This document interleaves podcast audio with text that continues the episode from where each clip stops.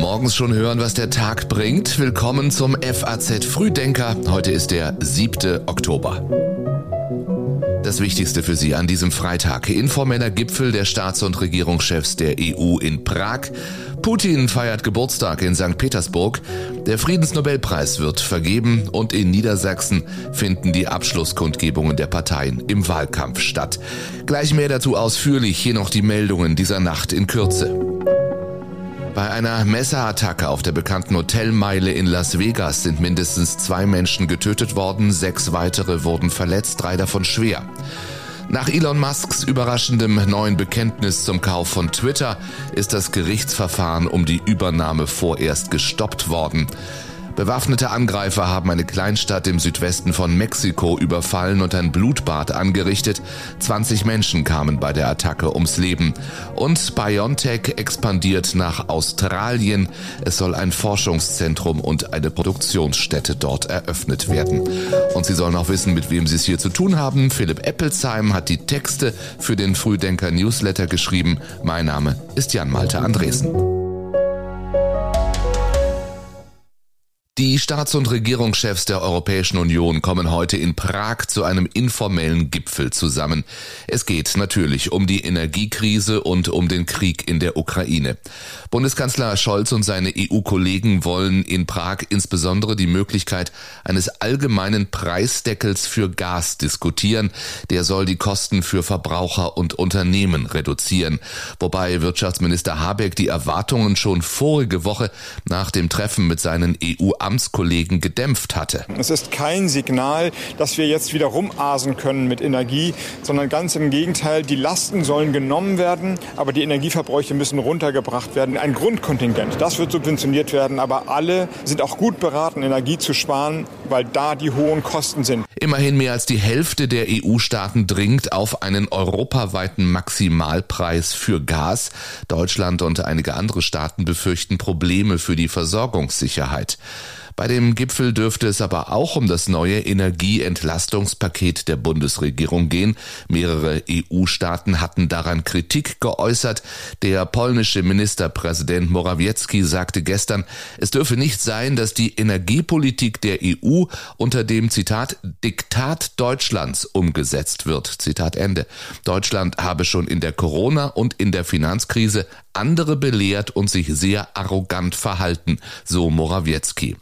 Dafür schon gestern ein gemeinsames Zeichen gegen Moskau. Die Staats- und Regierungschefs von 44 Staaten haben in Prag die Europäische Politische Gemeinschaft gegründet. Das ist gut für den Frieden, für die Sicherheitsordnung, das ist gut für die ökonomische Entwicklung und für die Prosperität. Und selbstverständlich ist es auch gut, weil die Europäische Union dann auch ihre Beziehung zu ihren Nachbarn, von denen viele ja auch Mitglieder der Europäischen Union werden wollen, verbessern kann. Sagt Kanzler Scholz. Und es geht nicht darum, eine neue Institution zu schaffen mit Verwaltung, Bürokratie, sondern es geht darum, dass das in einer guten Regelmäßigkeit stattfindet und dem Gespräch in Europa dient, das ja wichtig ist dafür, dass wir gut miteinander in die Zukunft kommen. Russlands Präsident Putin hat einen Erlass unterzeichnet, der den Übergang, wie er es nennt, des Atomkraftwerks Saporischia in russisches Eigentum regeln soll. Es liegt in einem der vier Gebiete, die Russland gerade annektiert hat. Nach Darstellung der Internationalen Atomenergiebehörde gehört das Atomkraftwerk aber weiter zur Ukraine. Heute feiert Putin seinen 70. Geburtstag in seiner Heimatstadt St. Petersburg. Dazu ist laut Kreml-Sprecher Peskov ein informeller Gipfel der Staatschefs der Gemeinschaft unabhängiger Staaten GUS geplant. Zuvor hatte Peskov betont, dass Putin das Jubiläum arbeitend bei zahlreichen Terminen verbringen werde.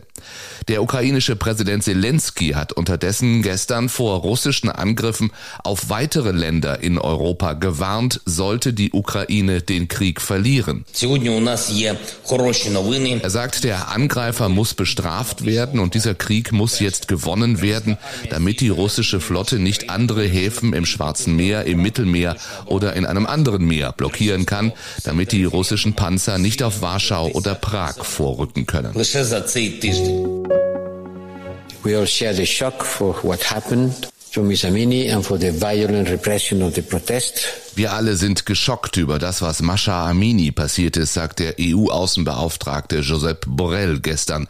Das gesamte Europaparlament hat die Gewalt gegen systemkritische Proteste im Iran verurteilt und Strafen für die Mörder der 22 Jahre alten Mascha Amini gefordert. Auch Sicherheitskräfte, die an Gewalt gegen Demonstrationen beteiligt gewesen seien, sollten bestraft werden. Der EU-Außenbeauftragte Borrell sagt mit Blick auf mögliche EU-Maßnahmen, die EU erwägt alle Optionen. As I mentioned, we will continue to consider all the options of our disposal, including restrictive measures. The Foreign Affairs Council will decide about it on the next meeting. Teheran indes warnte die Europäische Union vor Maßnahmen und die US-Regierung hat weitere Sanktionen gegen Vertreter der iranischen Führung verhängt. Der in Teheran geborene Generalsekretär der FDP, Bijan Girsaray, schreibt in der FAZ, das, was gerade in Iran passiere, sei nicht weniger als eine Revolution. Zitat, wir sehen Freiheitskämpferinnen und Freiheitskämpfer, die ihr Leben riskieren in ihrem Kampf um Würde, Menschenrechte und Selbstbestimmung. Was wir sehen, ist eine Revolution. Europa müsse jetzt eine konkrete Strategie für den Umgang mit der Islamischen Republik entwickeln, so Girsaray. Und dann noch diese Meldung heute Nacht. Die Stadt Paris will Mascha Amini posthum zur Ehrenbürgerin ernennen. Das kündigte die Bürgermeisterin von Paris, Anne Hidalgo, auf Twitter an. In Niedersachsen geht es in den Wahlkampf-Endsport. Am Sonntag wird gewählt. Heute finden die Abschlusskundgebungen der Parteien statt. Die Wahl gilt als Stimmungstest für die Ampelkoalition in Berlin. Ministerpräsident Stefan Weil setzt darauf, nach der Wahl mit den Grünen regieren und die bisherige Koalition mit der CDU beenden zu können.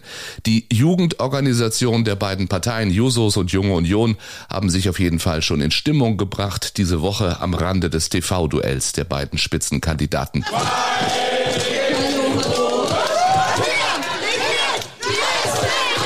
Rot-Grün gilt laut Umfragen tatsächlich auch als die wahrscheinlichste Variante, weil die SPD konstant über 30 Prozent liegt und die Grünen zuletzt bei rund 16 Prozent. Sollte es für Rot-Grün nicht reichen, die SPD aber stärkste Partei werden, dann hätte Weil die Option, das Bündnis mit CDU-Spitzenkandidat und Wirtschaftsminister Bernd Althusmann fortzusetzen.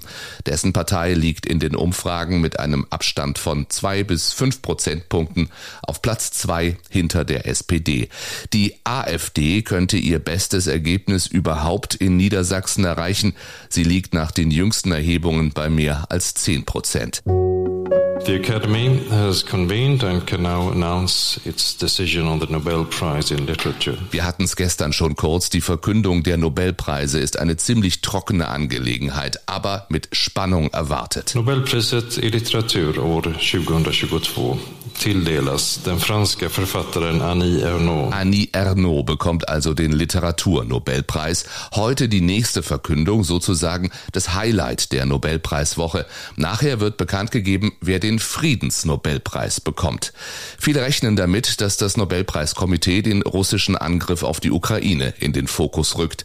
So auch Henrik Urdahl, Direktor des Osloer Friedensforschungsinstituts. Er sagt, der inhaftierte Kreml-Kritiker Nawalny und die die belarussische Oppositionsführerin Tichanowskaja hätten es verdient, die Auszeichnung gemeinsam zu erhalten. Eine andere Möglichkeit wäre, den Kampf gegen die Klimakrise in den Vordergrund zu rücken. Das wäre die einzigartige Möglichkeit, deutlich zu machen, dass die vielfältigen Krisen, mit denen die Welt konfrontiert ist, gemeinsam gelöst werden müssen. Das sagt Oda Andersen Nyborg, die Vorsitzende des norwegischen Friedensrates.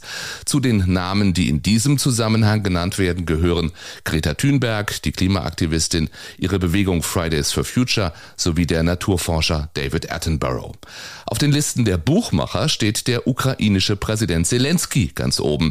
Urdal vom Friedensforschungsinstitut sagt jedoch, das Komitee würde es sich wahrscheinlich zweimal überlegen, den Preis einem Präsidenten zu verleihen, der sich im Krieg befindet, selbst wenn die Ukraine das Opfer dieses Krieges ist. Nachher wissen wir alle mehr. Auf faz.net lesen Sie es dann natürlich zuallererst. Zwei kurze Meldungen noch aus dem heutigen FAZ Frühdenker Newsletter. Die Dispozinsen steigen. Nach Angaben der Internetplattform konto.org haben viele Bankinstitute in den vergangenen Wochen ihre Dispozinsen erhöht. Bei einzelnen Banken betrug der prozentuale Anstieg demnach sogar bis zu 41 Prozent. Und die Zahl der Menschen in Armut steigt. In den vergangenen drei Jahrzehnten sind rund eine Milliarde Menschen extremer Armut entronnen. Diesen Trend hat nun die Covid-Pandemie gedreht. Im Jahr 2020 rutschten einem Bericht der Weltbank zufolge 70 Millionen Menschen in extremer Armut ab. Mehr zu alledem lesen Sie online auf faz.net. Wie immer gibt es die Links zu den ausführlichen Artikeln in den Notizen zu dieser Sendung, den sogenannten Show Notes. Das war der Freitag im FAZ Frühdenker. Ich wünsche Ihnen ein hoffentlich erholsames Wochenende. Nächsten Montag hören wir uns wieder, wenn Sie mögen. Bis dahin machen Sie es gut.